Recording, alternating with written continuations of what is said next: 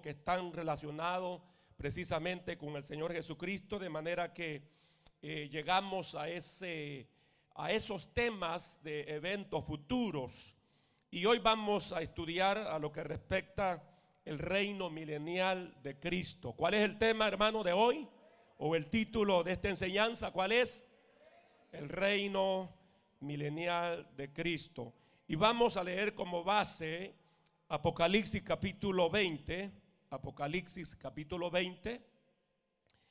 Eh, esta enseñanza la vamos a tener en dos partes porque es muy amplia y difícilmente la vamos a cubrir todo este día, pero eh, vamos a tener, hermanos, prácticamente la primera parte de esta enseñanza.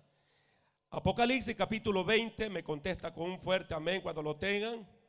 Y dice la palabra del Señor de la manera eh, siguiente. Vi a un ángel que descendía del cielo con la llave del abismo y una gran cadena en la mano. Y prendió al dragón, la serpiente antigua que es el diablo y Satanás, y lo ató por mil años y lo arrojó al abismo y lo encerró y puso su sello sobre él para que no engañase más a las naciones hasta que fuesen cumplidos mil años, o sea, el milenio. Y después de esto debe de ser desatado por un poco de tiempo. Y vi tronos y se sentaron sobre ellos los que recibieron facultad de juzgar. Y vi las almas de los decapitados por causa del testimonio de Jesús y por la palabra de Dios los que no habían adorado a la bestia ni a su imagen y que no recibieron la marca en sus frentes ni en sus manos y vivieron y reinaron con Cristo mil años. Pero los otros muertos no volvieron a vivir hasta que se cumplieron mil años. Esta es la primera resurrección.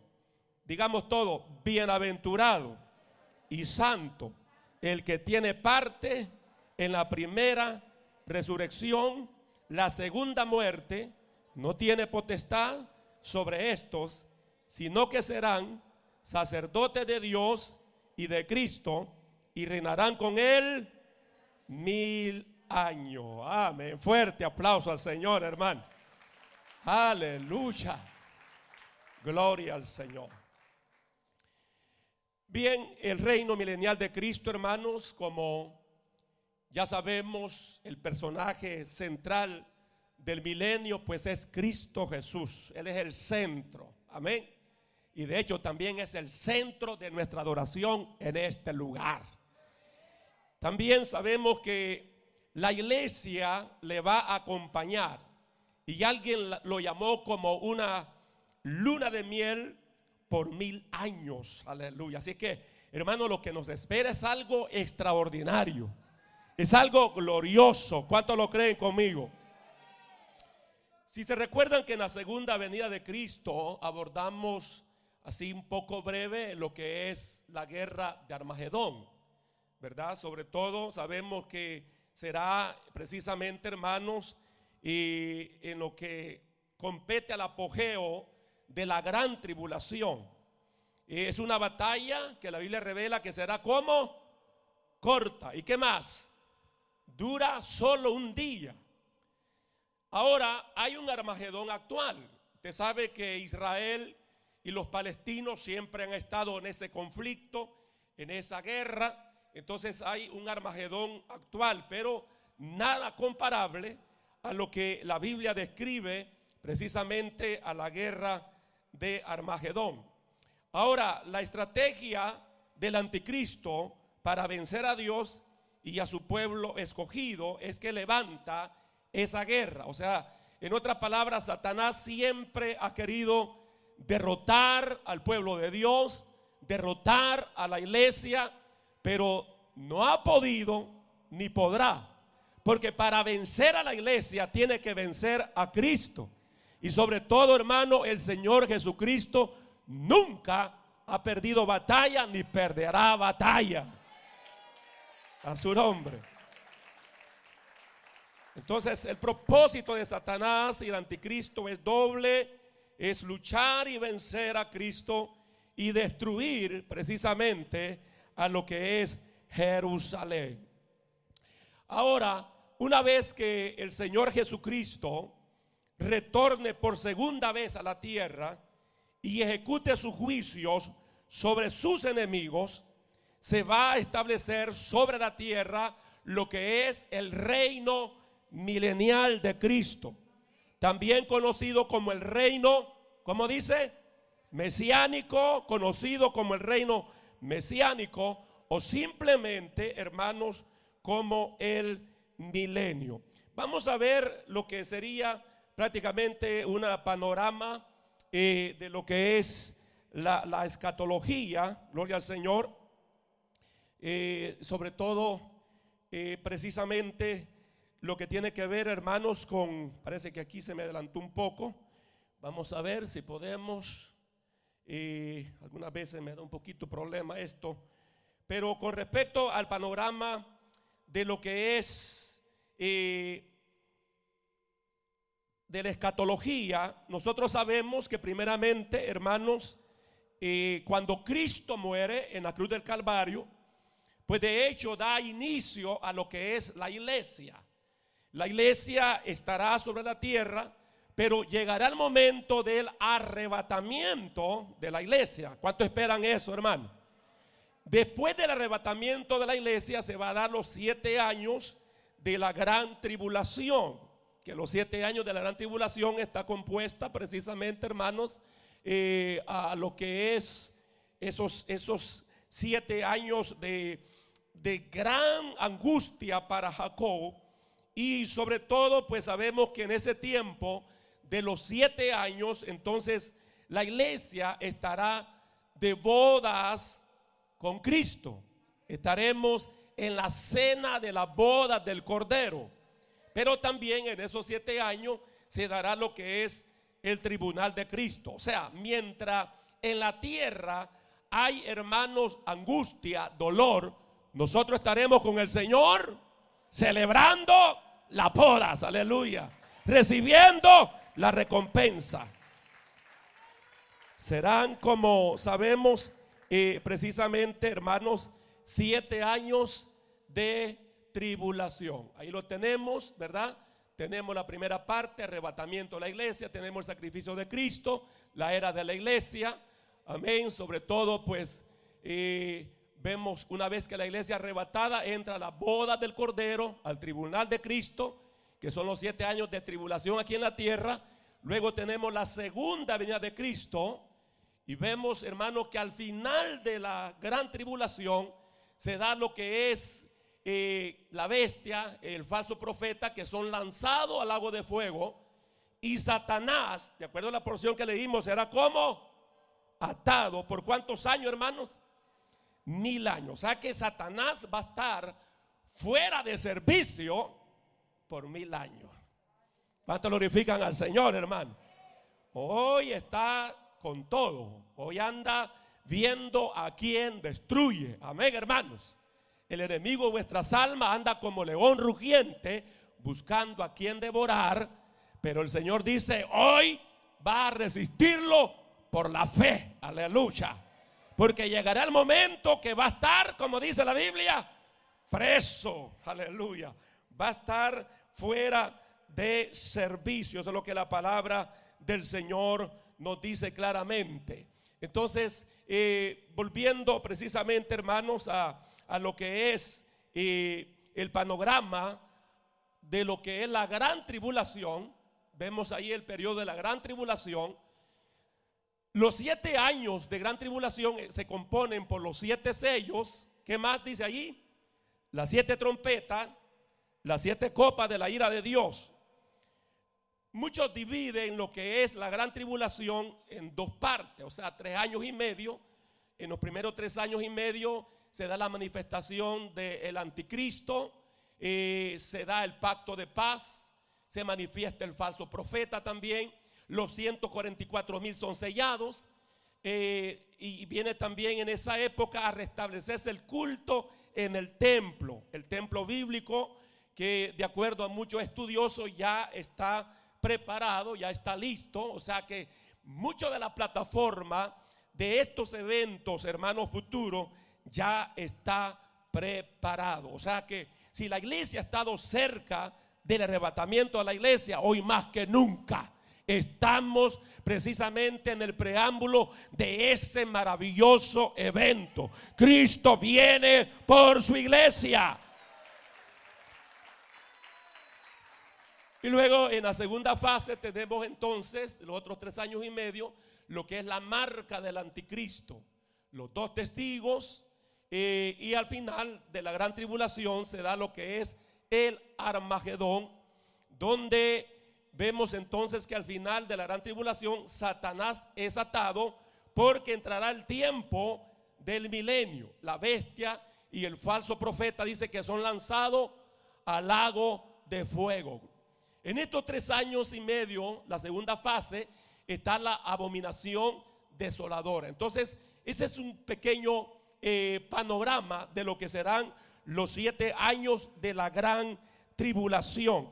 Pero sobre todo cuando retomamos esto del reino milenial de Cristo, después de la gran tribulación y la batalla de Armagedón, que la batalla de Armagedón se dará al final de la gran tribulación, el Señor viene para establecer su reino de mil años en esta tierra.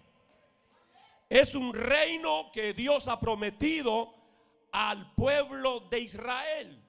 Para eso vamos a leer algunos pasajes como Jeremías 39, donde dice, Dios promete a Israel que el yugo de la opresión extranjera será deshecha para siempre y en su lugar van a servir al Señor Dios y a David su rey, a quien yo levantaré para ellos. Note que esta profecía, como la profecía de Ezequiel 34, 27, eh, Ezequiel 34, 27 dice, mi siervo David será rey sobre ellos y todos ellos tendrán, como dice, un solo pastor. Ellos seguirán mis leyes y tendrán cuidado de mantener mis decretos. Entonces, hermano, hablando de la misma época, notamos que esta profecía, tanto de Jeremías como Ezequiel, Dios habla eh, y debe de entenderse de esta manera. Los judíos, de acuerdo a la profecía bíblica, regresarían un día a su propio país. Y el yugo de la esclavitud sería eliminado. Y luego la comunión que Israel ha perdido con su Dios, esa comunión va a ser restaurada. Y Dios va a proporcionar un rey, no conforme al pueblo, sino conforme al corazón de Dios. Porque cuando el pueblo eligió rey, tuvo problemas. Eligió, ellos le dijeron otras palabras, queremos un rey, ya no queremos que tú reines en nosotros. Queremos un rey. Y entonces vino Dios y les dio el rey, ¿quién? Saúl. Pero tuvieron serios problemas con el rey Saúl. Porque ese rey fue puesto conforme a la carne. Pero el rey, hermano del milenio, es puesto por nuestro Padre conforme al Espíritu. Y ese rey nunca falla. Ese rey no comete errores. Aleluya. Este rey sería de alguna manera como el rey David en la antigüedad. Estos pasajes, hermano, eh, se refieren a nada menos que a lo que es al esperado Mesías al siervo del Señor. Isaías 42, versículo 1, dice, he aquí mi siervo, yo lo sostendré, mi escogido, en quien mi alma tiene contentamiento. Ya se va acercando, ¿verdad? En la interpretación de Mateo capítulo 3, cuando Jesús fue bautizado, que el Padre habló y dijo, este es mi Hijo amado en quien tengo contentamiento.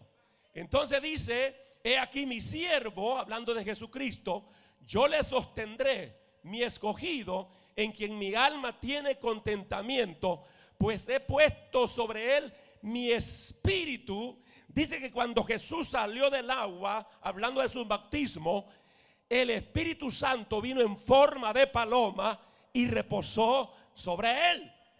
Toda esta profecía está hablando de Jesús en su reinado. Dice, Él traerá justicia a las naciones. Aleluya. Gloria a Dios, hermano.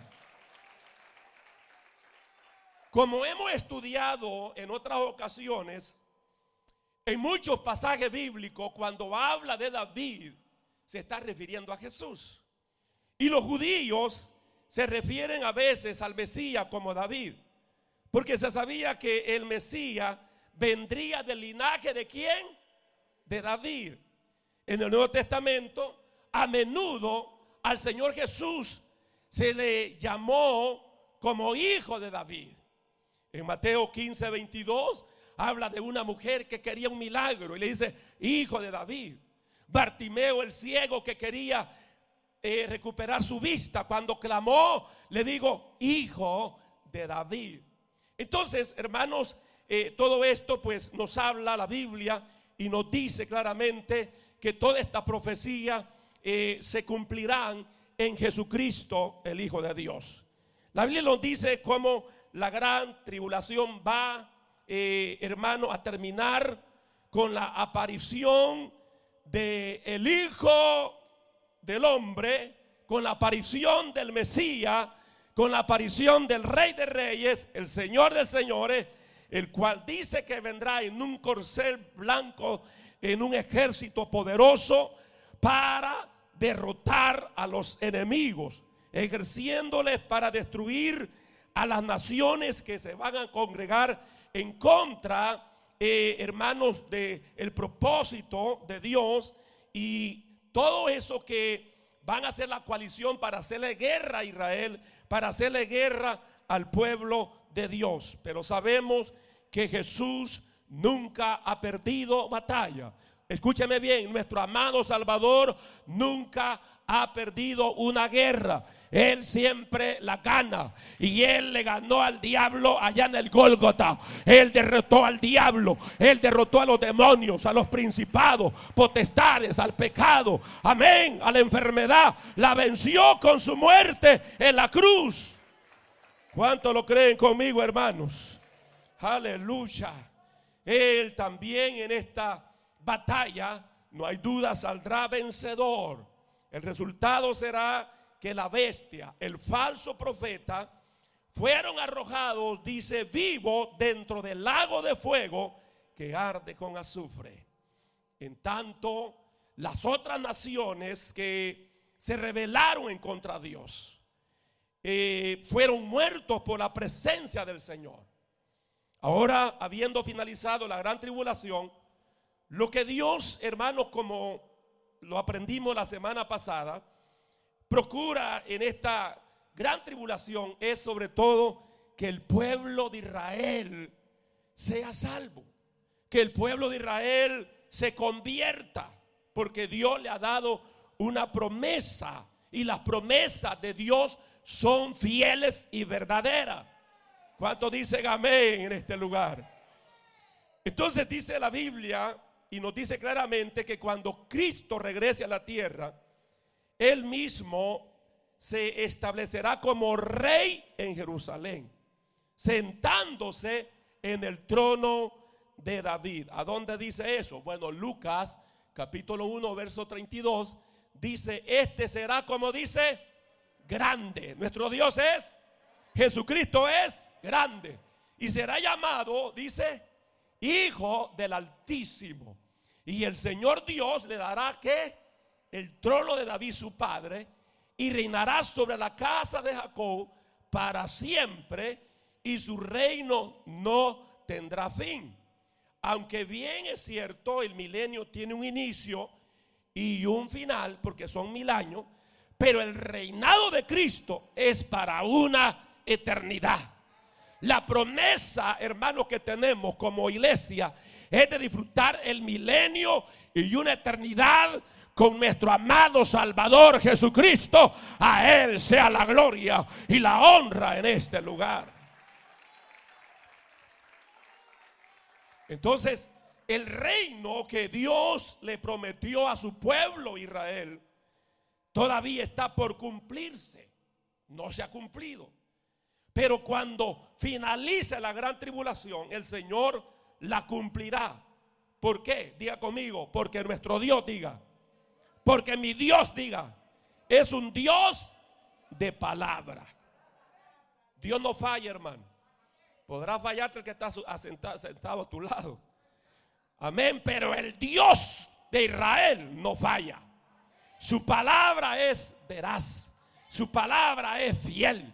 Su palabra es inmutable. Su palabra no tiene equivocaciones. Su palabra es firme. Los cielos y la tierra pasarán, pero mis palabras no pasarán, dice el Señor Dios Todopoderoso.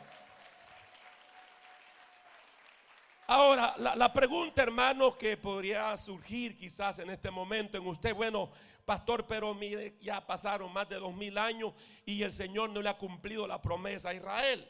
¿Por qué Dios no le ha cumplido esa promesa a Israel de ese reino? Es sencilla la respuesta, hermano. Dios no le ha cumplido esa promesa a Israel porque Israel no quiere creer en la promesa de Dios. Es como la gente, la gente, ¿por qué se condena?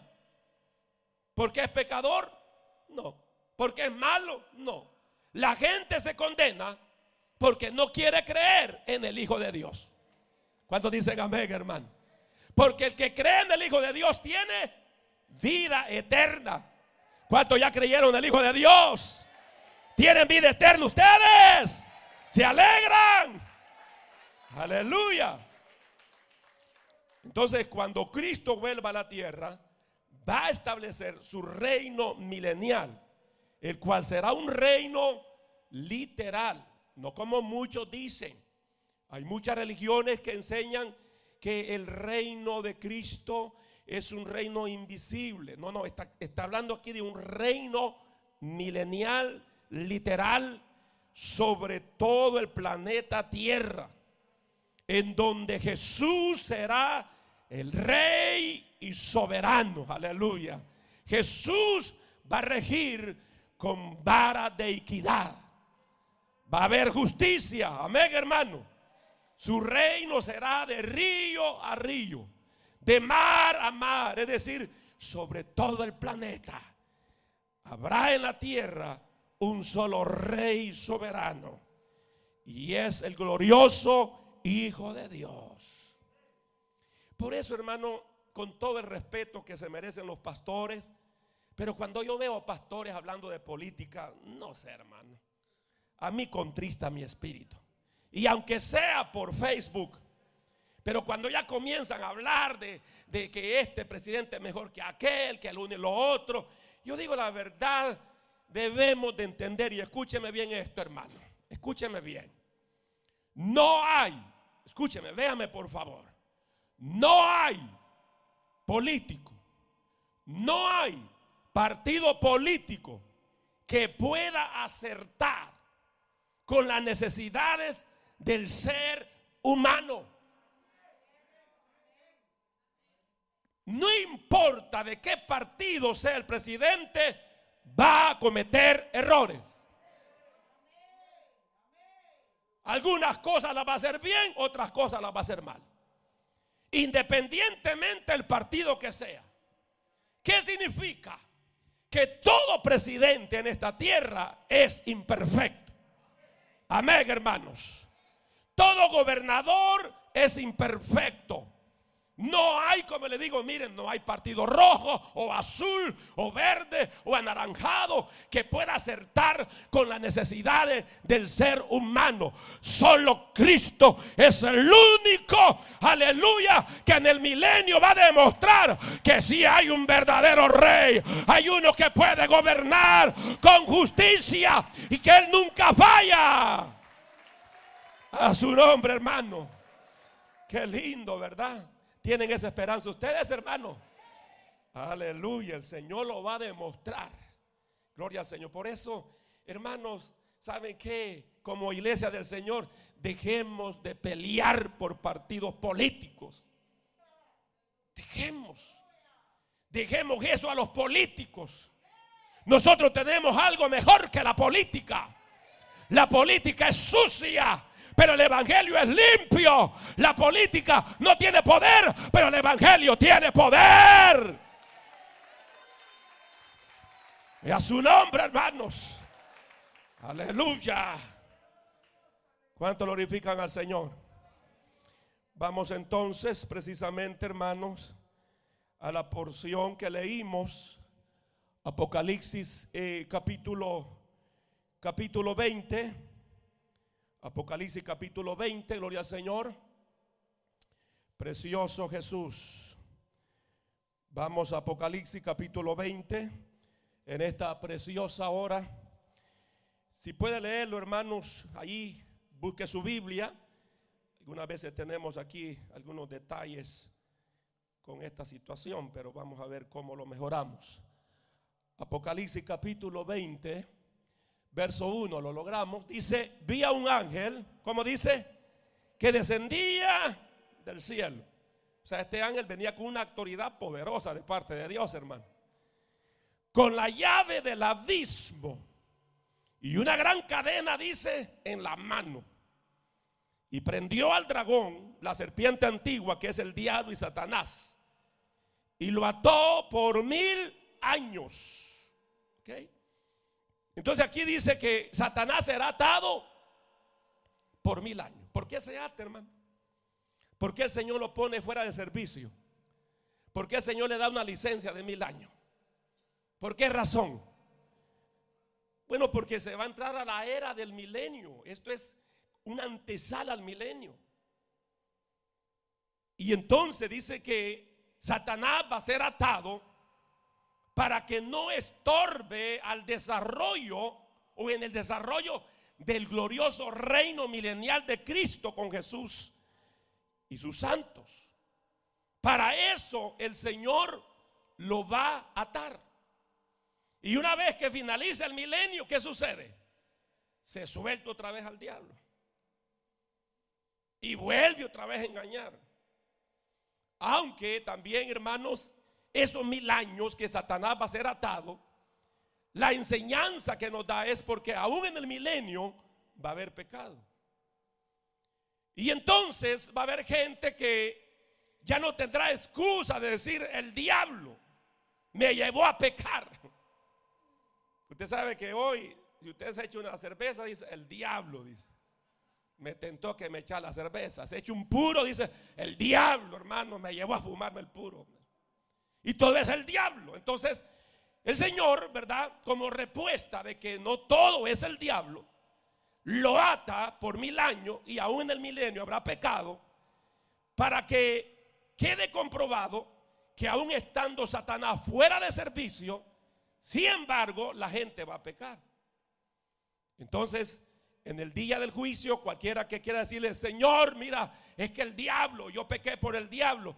El Señor va a decir, no, en el milenio no había diablo y la gente como quiera pecó. ¿Cuánto alaban al Señor? Porque el diablo te puede tentar, pero no te puede obligar. ¿Cuántos dicen amén en este lugar?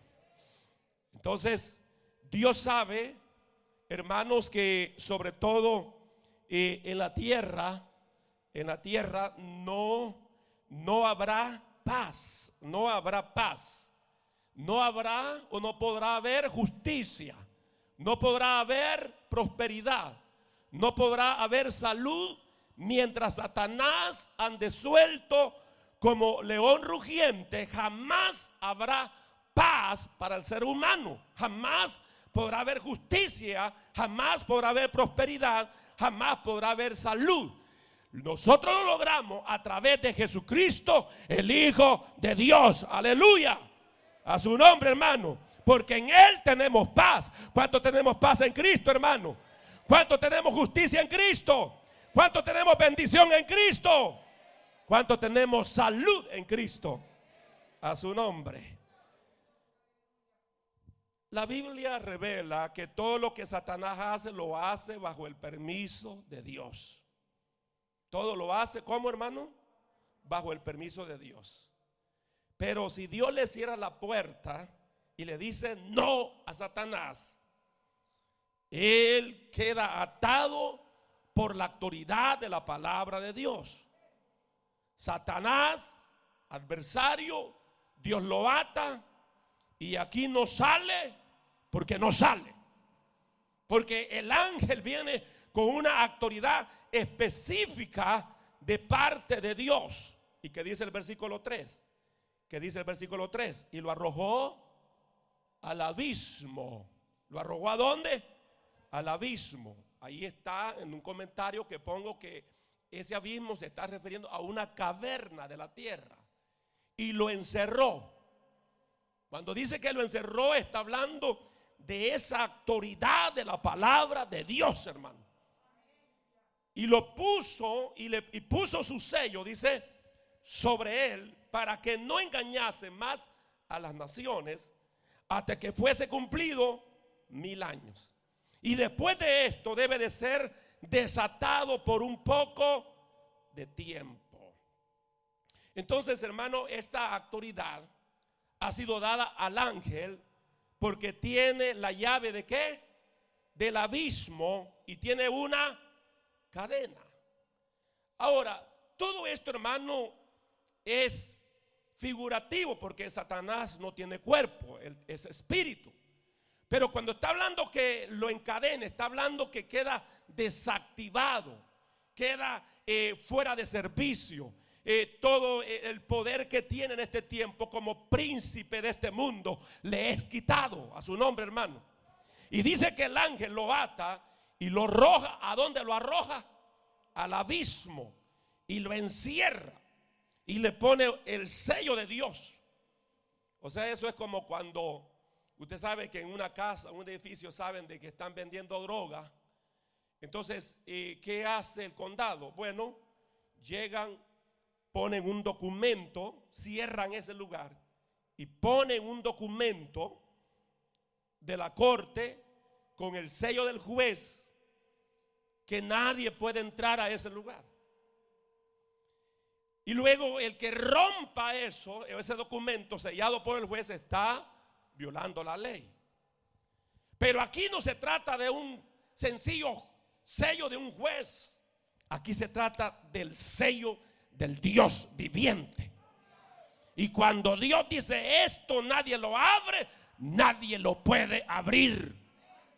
Noé, hermano, ya estaba con su familia en el arca y la gente quería ingresar y tocaban la puerta, le decían, Noé, ábrenos, ábrenos. Y Noé que dijo, no puedo abrir porque donde Dios cierra, no se puede abrir. Aleluya. De manera que Satanás va a estar encarcelado. ¿Cuánto tiempo, hermano?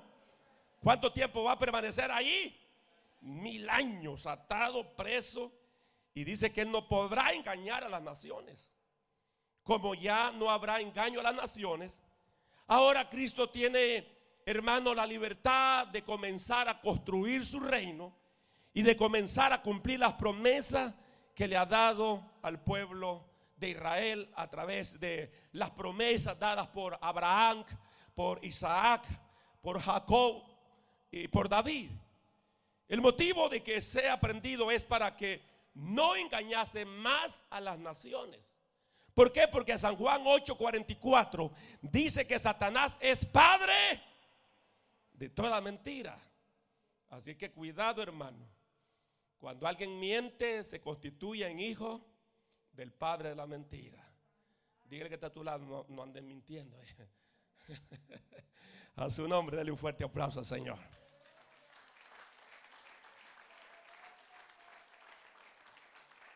Pero no obstante, al final del periodo del reinado, o sea, del milenio, se le soltará por un poco de tiempo. Versículo 4. Vamos al verso 4 de la porción de Apocalipsis capítulo 20. Dice, y vi tronos y se sentaron sobre ellos los que recibieron facultad de juzgar.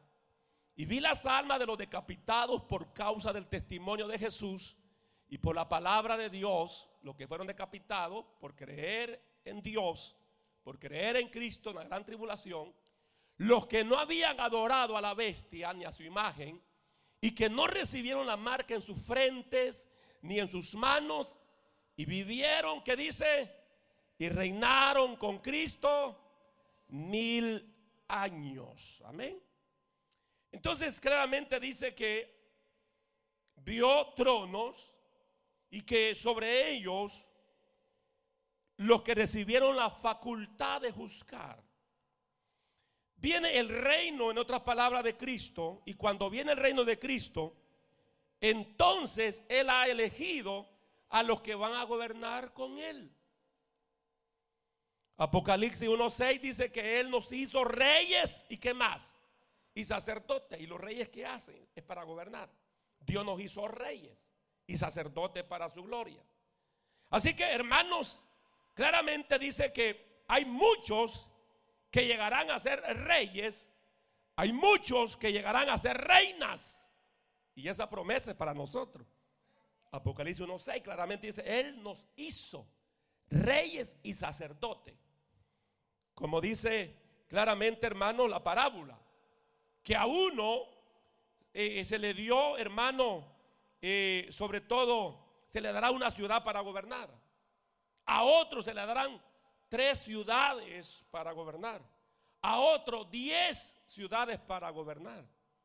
Y esto precisamente el cumplimiento lo tendremos en el reino milenial de Cristo. Por eso, hermano, yo creo que cuando vemos todas las promesas de Dios,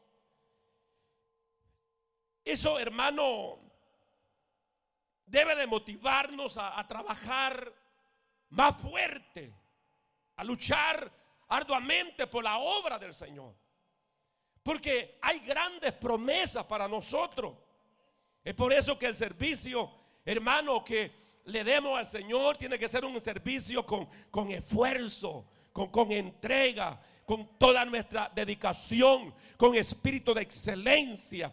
Quizás en el momento eh, tú te puedes sentir, hermano, cansado, atribulado. Te puedes sentir que, que, como que tu esfuerzo no vale la pena. Que nadie te reconoce lo que estás haciendo. Que nadie te dé una palmadita. No importa que el hombre no se dé cuenta. No importa que el hombre no te recompense. Ya viene la recompensa. Ya no vas a llorar. Aleluya. Lo que importa es que tu Padre Celestial ve en secreto lo que estás haciendo. Aleluya. Y Él te va a recompensar en público. Amén, hermano. Dios, diga conmigo, Dios es un Dios justo. ¿Cómo es Dios? Justo. Es un Dios justo. Aleluya. ¿Cuántos lo creen conmigo? Y vi las almas, ¿qué dice?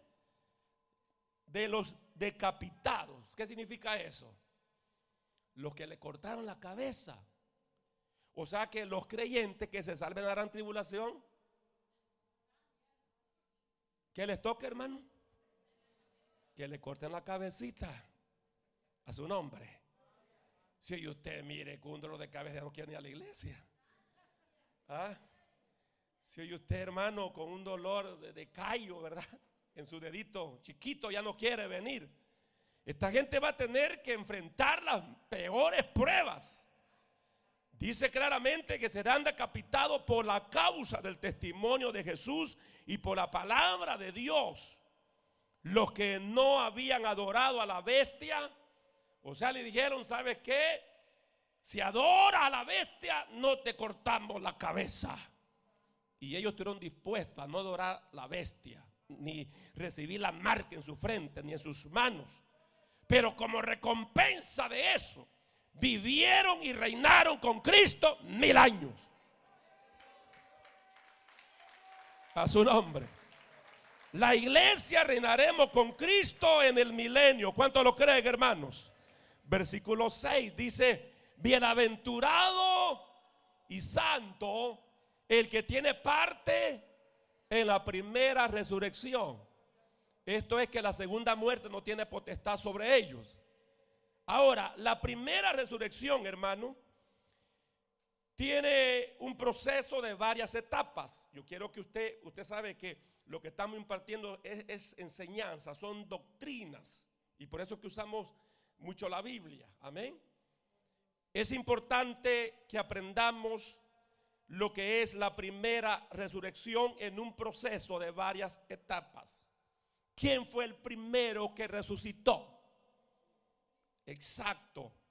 Primera Corintios claramente nos dice, hermanos, que sobre todo eh, el primero en resucitar fue Cristo. Pero dando una miradita así eh, rápido, gloria al Señor, aquí incluye en primer lugar los que resucitan para el arrebatamiento. Segundo, los testigos quienes resucitan a la mitad de la gran tribulación. Tercero, los mártires quienes se levantan corporalmente en el momento de la venida del Señor. Pero lo vamos a ampliar este punto. Es importante que ampliemos este punto, gloria al Señor.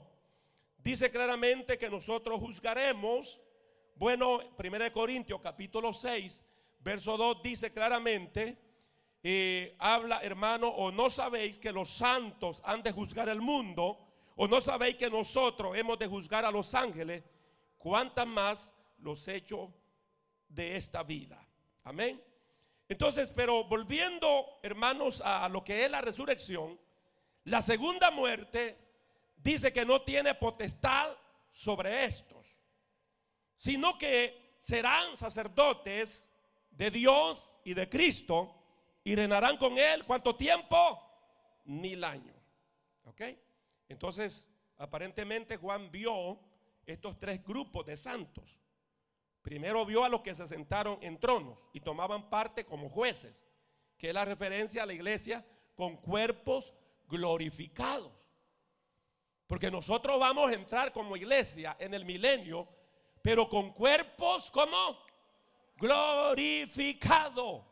Seremos tal como Jesús es, con cuerpo de gloria, un cuerpo que ya no se va a envejecer, un cuerpo que ya no se va a enfermar, un cuerpo para siempre. Aleluya. Se gozan por eso, hermano. Aleluya. Aquí uno puede, hermano, usar la conchanaca y las vitaminas, y que no es malo usar las vitaminas, pero siempre envejecemos. Tal vez un poquito más lento va la cosa, pero al final todos envejecemos. Pero dice que luego vio Juan un grupo especial de mártires, es decir, los que habían sido decapitados, mártires, literalmente muertos por una hacha. ¿Crees en Cristo? Sí. Renuncia a tu fe en Cristo. Vaya, aquí está la bestia, aquí está la imagen de la bestia, adóralo. No, pues te va a tocar el hacha, déle con todo, le decía. A su nombre, hermano. Y finalmente dice que vio, finalmente dice que vio a aquellos que se habían negado a adorar a quién? A la bestia y recibir su marca. Este último grupo viven y reina con Cristo durante el periodo milenial. Estos son los sobrevivientes de la gran tribulación. O sea, bíblicamente habrá gente que se va a salvar en la gran tribulación, pero usted ya sabe el precio que va a haber que pagar. O sea, lo fácil está hoy, hermano. ¿Ah? Diga conmigo, yo no me quiero quedar, diga es que va a estar fuerte, hermano, va a estar difícil. Va a estar muy difícil. Entonces, todo esto son los sobrevivientes de la gran tribulación, quienes tendrán naturaleza pecaminosa con la tendencia de rebelarse en contra de Dios. ¿Quiénes son los que participan en el milenio? Bueno, habrán, hermanos, habrán eh, dos diferentes grupos que estará en la tierra durante el reino milenial. Amén. Habrán eh, diferentes grupos. Aquellos con cuerpo glorificado. ¿Quiénes son aquellos? ¿Quiénes son los que entrarán al milenio con cuerpo glorificado? La iglesia. Número dos, y aquellos con cuerpos terrenales. ¿Quiénes son? Los que vivieron a través de la tribulación y se salvaron en la gran tribulación y pasarán al reino milenial los sobrevivientes a la gran tribulación con cuerpos terrenales. Entonces, la iglesia con cuerpo glorificado no podrá pecar más. Pero estos sobrevivientes de la gran tribulación son los que, cuando entremos el próximo viernes a, las características de este reino, porque ahorita casi es un preámbulo del reino milenial, nos vamos a dar de cuenta, hermanos, que aún en el reino milenial habrá pecado. Amén. Eso lo vamos a estudiar la próxima semana si el Señor no ha venido. Y si el Señor ha venido, pues nos vemos en el cielo, hermano. ¿Cuántos dicen amén? ¿Cuántos dicen amén, hermano? Gloria al Señor. Entonces, eh, por la Biblia sabemos que en el milenio vivirán y servirán a Jesús los que hayan aceptado como Mesías y Rey.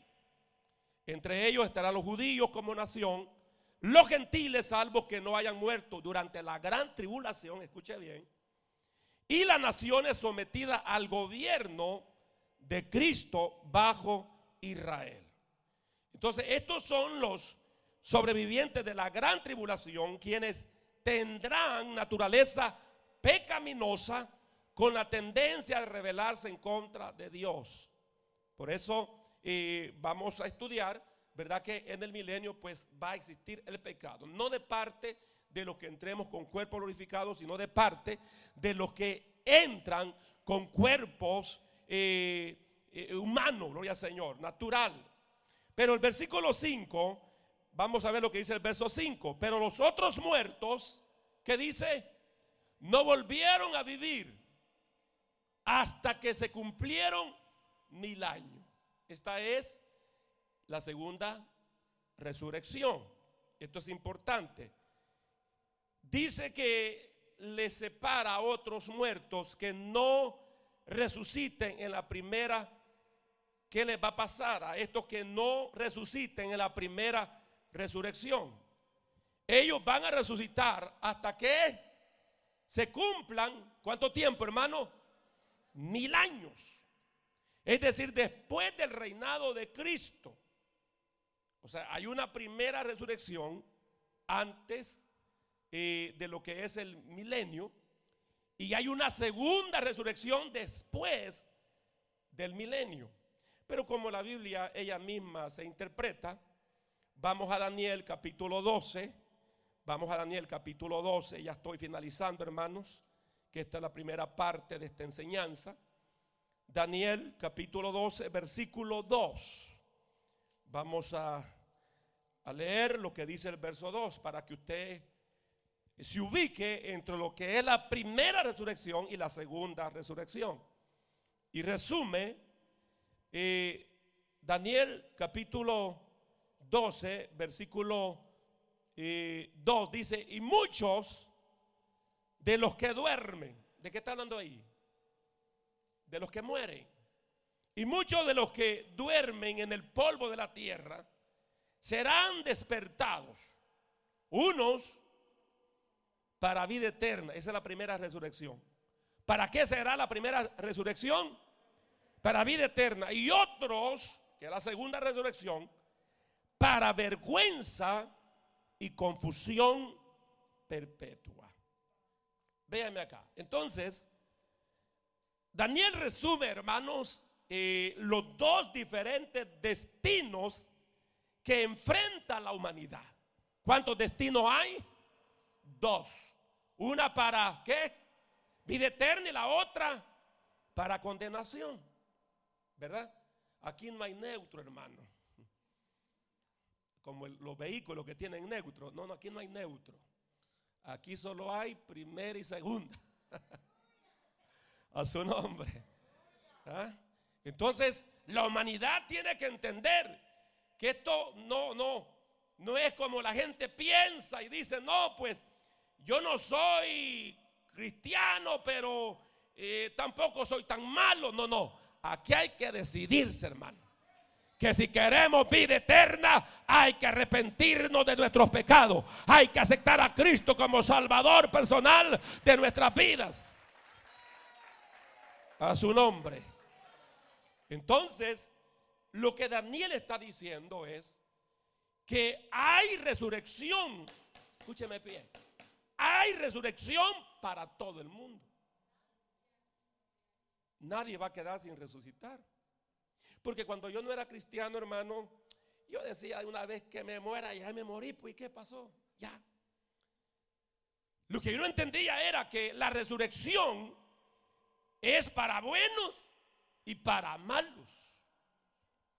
Todos resucitarán de entre los muertos, pero no todos van a compartir el mismo destino. Amén, hermanos. Vamos a San Juan capítulo capítulo 5. San Juan capítulo 5. ¿Cuántos pueden dar un fuerte gloria a Dios, hermano? El apóstol Pablo dijo, nunca he rehuido de darles todo el consejo de Dios. Y yo creo que en este púlpito no rehuimos, le damos todo el consejo de Dios, hermano. ¿Cuántos dicen amén? San Juan capítulo 5, eh, verso 28 dice, no os maravilléis, ¿están conmigo? De esto, porque vendrá ahora cuando todos los que están en los sepulcros, ¿qué dice? Oirán su voz. ¿Quiénes dicen? ¿Quiénes? ¿Quiénes? Todos. Todos. Llegará un momento que tanto cristianos o no cristianos que estén en un sepulcro, ¿qué va a pasar? Oirán su voz. Pero ¿qué más dice? Y lo que hicieron lo bueno, saldrán a resurrección de vida. Pero hagamos pausa ahí. Lo que hicieron lo bueno. ¿Quién hace lo bueno? Usted hace lo bueno. Usted se va a salvar porque hace lo bueno.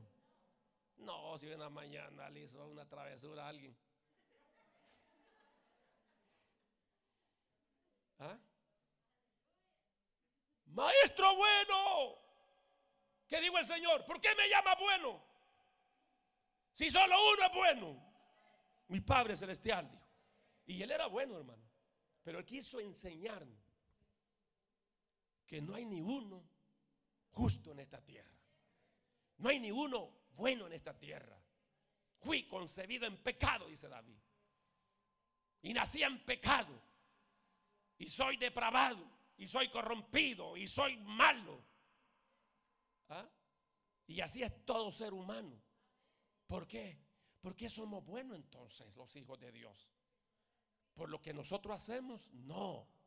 Somos buenos por lo que Jesús hizo por nosotros en la cruz del Calvario.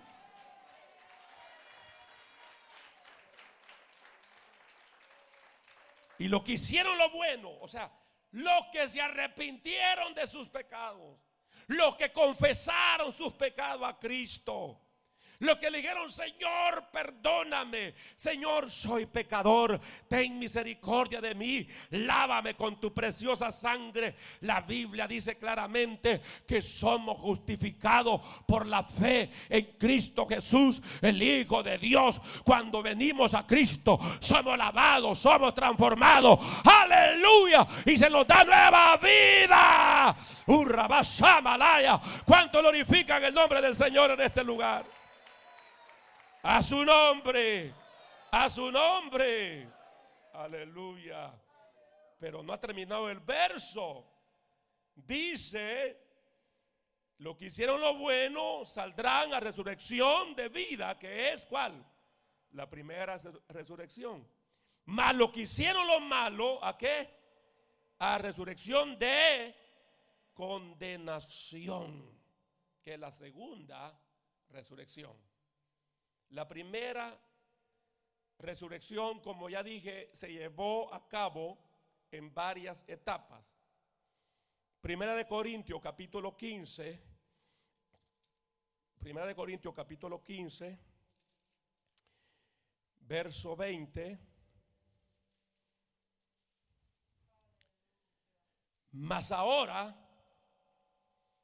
Cristo ha resucitado los muertos. ¿Qué dice allí? Primicias de los que durmieron es hecho. Jesucristo mismo es que primicia. ¿Qué quiere, ¿Qué quiere decir primicia? Primero. El primero. O sea, Jesucristo mismo, las primicias, el primero. En otras palabras, lo que el Señor hizo fue, hermanos, preparar el camino para la resurrección de aquellos que creen en Él. Por eso cuando él, se, le, se, le, presenta a Juan allá en Apocalipsis, le dice, he aquí el que tuvo muerto, pero ahora vive. O sea, he vencido la muerte. El camino está preparado. Gloria al Señor. Porque usted se podrá preguntar, ¿y cómo va a ser? ¿Y cómo va a ser? Sencillo, así como Cristo resucitó, así usted y yo, si vemos la muerte, amén, y lo sepulcra, ¿sabe qué? Un día el Señor de allí nos va a levantar con un cuerpo nuevo, lleno de gloria. Aleluya.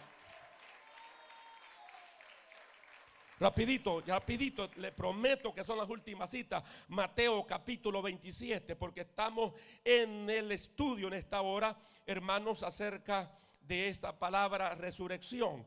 Mateo capítulo 27. Estamos hablando de lo que, de lo que es la primera resurrección. Entonces Cristo fue el primero, amén hermano, en esta resurrección. La primera resurrección que está eh, en varias etapas. Mire lo que dice Mateo 27, verso 52. Aleluya. Yo veo que nos estamos enamorando más de la palabra, hermano. Mateo 27, 52. Pero leamos el 50. Vamos a ver. Eh, verso 50. Más Jesús, habiendo otra vez clamado a la voz, entregó el Espíritu. Está hablando de su muerte, ¿verdad? Y aquí el velo del templo se rasgó en dos, de arriba abajo, y la, tierra tembló y las rocas se partieron. ¿Qué es lo que dice el verso 52, hermano? ¿Y se abrieron un sepulcro? No, los sepulcros. ¿Y qué más dice? Y muchos cuerpos de santos que habían dormido se levantaron y saliendo de, los sepulcros, después de la resurrección de él, vinieron a la santa ciudad y aparecieron a muchos. ¿Ah? Esto fue extraordinario, hermano. Imagine que usted le haya tocado de tiempo y algún familiar santo suyo hubiese muerto y de repente llega a la casa, hola, ¿cómo estamos? creo que ahí le da pata tú a cualquiera. Entonces, ¿sabe lo que está diciendo aquí la Biblia? Que hubo una resurrección de los santos de Jerusalén. Y esa es parte de la primera resurrección, que debe de ser incluida en nuestra consideración de la primera resurrección. Por eso la primera resurrección tiene varias, ¿qué? ¿Varias qué? Etapas, exacto. Vamos a primera Tesalonicense, capítulo 4, que ustedes saben esa porción de memoria. Esto está hermoso, hermano. Aleluya. ¿Cuánto pueden dar un fuerte gloria a Dios? Aleluya. Capítulo 4 está hablando del arrebatamiento de la iglesia, ¿verdad? Donde dice el verso 13, tampoco queremos hermanos que ignoréis acerca de los que duermen, o sea, los que han, han muerto, ¿verdad? Para que no os entristezcáis como los otros que no tienen esperanza.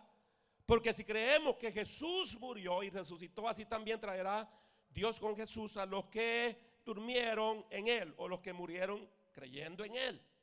Por lo cual os decimos esto en palabra del Señor, que nosotros que vivimos, que habremos quedado hasta la vida del Señor, no precederemos a los que durmieron. Porque el mismo, porque el Señor mismo con voz de mando, con voz de arcángel y trompeta de Dios, descenderá del cielo y los muertos en Cristo que dice, resucitarán primero. Entonces, luego nosotros los que vivimos, los que hayamos quedado, seremos arrebatados juntamente con ellos en la nube para recibir al Señor en el aire y así estaremos siempre con el Señor. Por tanto, alentados los unos a los otros con otras palabras. Amén. ok, entonces, aquí hermanos, encontramos otra etapa de la primera resurrección. El primero fue quién? Cristo. Y luego los santos de Jerusalén. Y ahora aquí parte de la iglesia. ¿Verdad?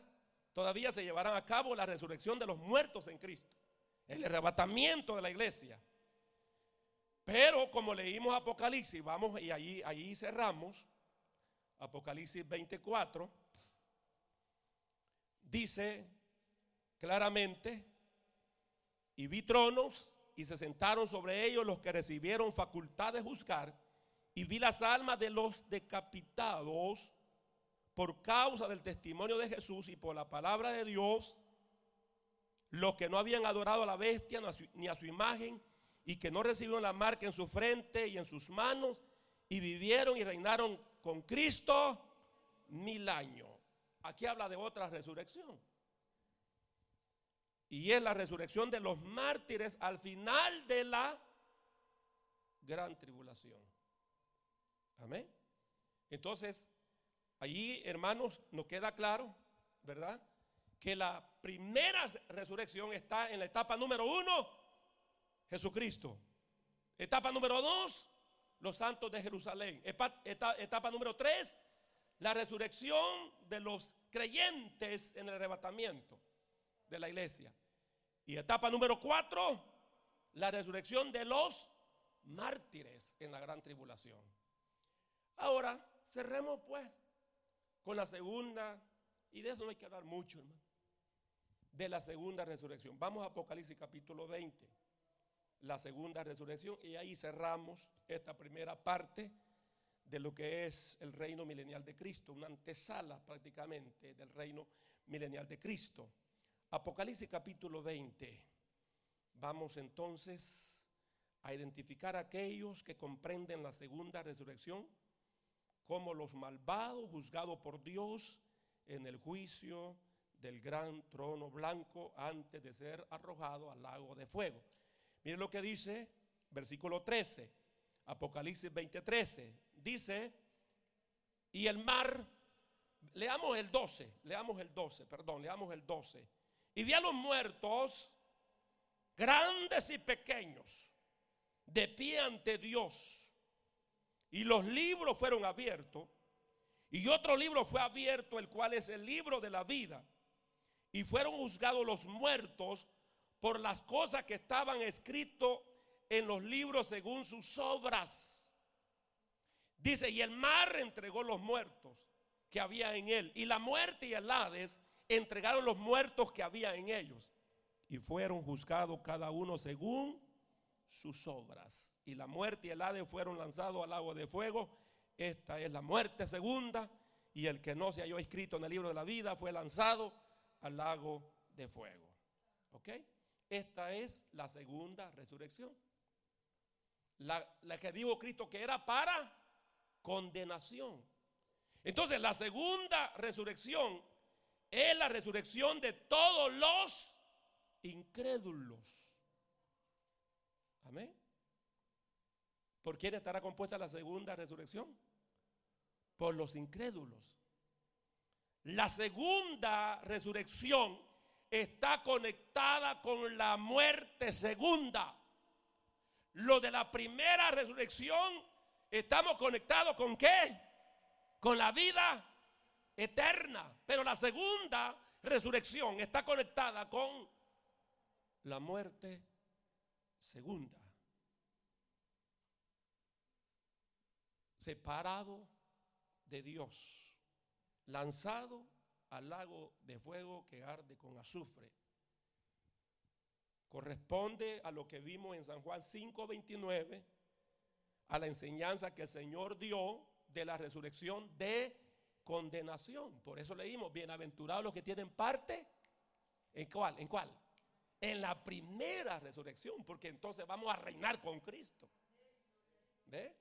Entonces, pasan las cuatro etapas de la primera resurrección, entra el milenio y al final del milenio viene la segunda resurrección. El evento que divide la primera y la segunda resurrección parece ser el reino milenial.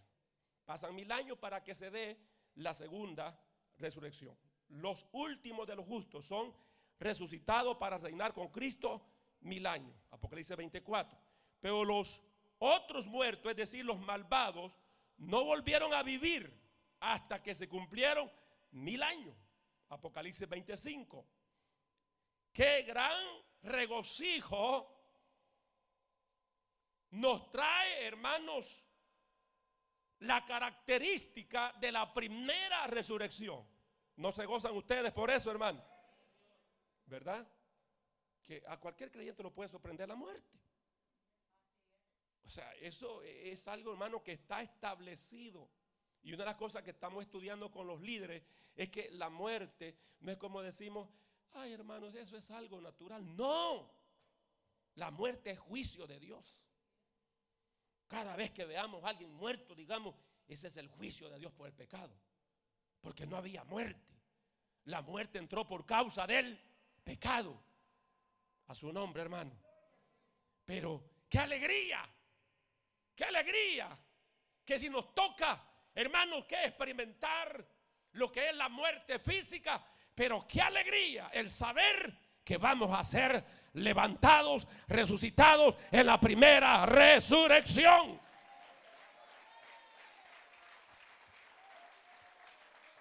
Qué gran angustia será para la de la segunda, hermano. ¿Ah?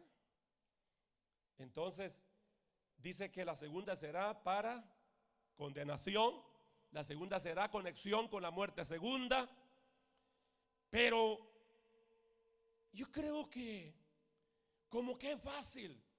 Es decir, bueno, la segunda es para los incrédulos, para los malvados. Pero yo creo, hermano, que es el momento que nosotros meditemos que hay una gran responsabilidad en nosotros. ¿Qué responsabilidad tenemos nosotros? De compartir el Evangelio de Cristo. Porque Dios no quiere que nadie se pierda. Y ese tiene que ser el sentir de la iglesia. Nosotros tenemos que sentir como Cristo. Que Él no quiere que nadie se pierda. Pues también nosotros, hermano. Nosotros. Y por eso tenemos que luchar por nuestra familia. Usted tiene que luchar por su familia. Porque a nosotros se nos va a dar el derecho para juzgar. Imagine que a usted le toque juzgar a su propio hijo a su propia hija, a su propio papá, a su propia mamá. ¿Cuánto alaban al Señor? Tenemos una gran responsabilidad. Por eso la iglesia no tiene que estar pasando, hermano, que la vida cristiana como, como ahí, como un paseo, como venir a un parque. No, hay una gran responsabilidad. Tenemos que predicar el Evangelio. Tenemos que predicar a Cristo, a Cristo, a Cristo. Compartir la buena nueva de salvación. Aleluya. Judas solo tiene un capítulo y el verso 23 dice, a otros salvad, arrebatándolos del fuego. Nosotros tenemos una gran responsabilidad, predicar a Cristo, arrebatar las almas del mismo fuego del infierno. Vamos a estar de pie en esta hora. Aleluya. Oh, gracias Señor por tu palabra tu palabra que es vida, tu palabra que es poder, Señor. Aleluya. Aleluya. Si Dios le ha salvado, levante sus manos y dele gracias a Dios. Dele gracias al Señor. Mientras la iglesia levanta sus manos y su voz, en esa oración de gratitud,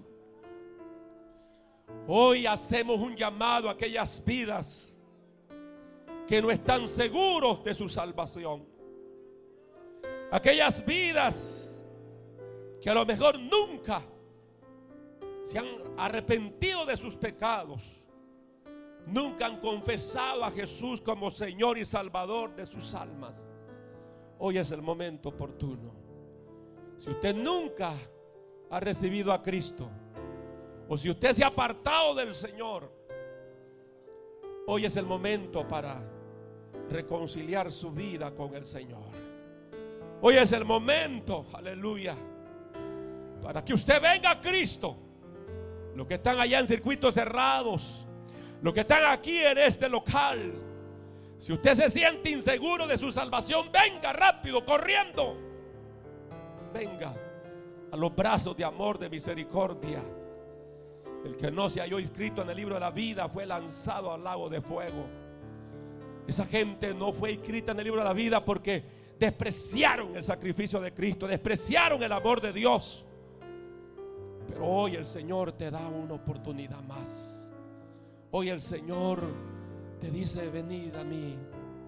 Tú que estás trabajado, tú que estás cansado, tú que estás sin esperanza. Hoy, ven a mí, dice el Señor. ¿Quién es el primero que dice, pastor, yo quiero, yo quiero reconciliarme con el Señor? ¿Quién es el primero que dice, Señor, yo quiero, yo quiero que restaure mi comunión contigo, Señor? Que si la muerte me sorprendiera, yo quiero estar, Señor, firme contigo. Yo quiero estar bien contigo, Señor. Así que el llamado está en pie. Un minuto más, levante su mano derecha al cielo, iglesia. Un minuto más, ore al Señor, ore al Señor. Ore al Señor, aleluya.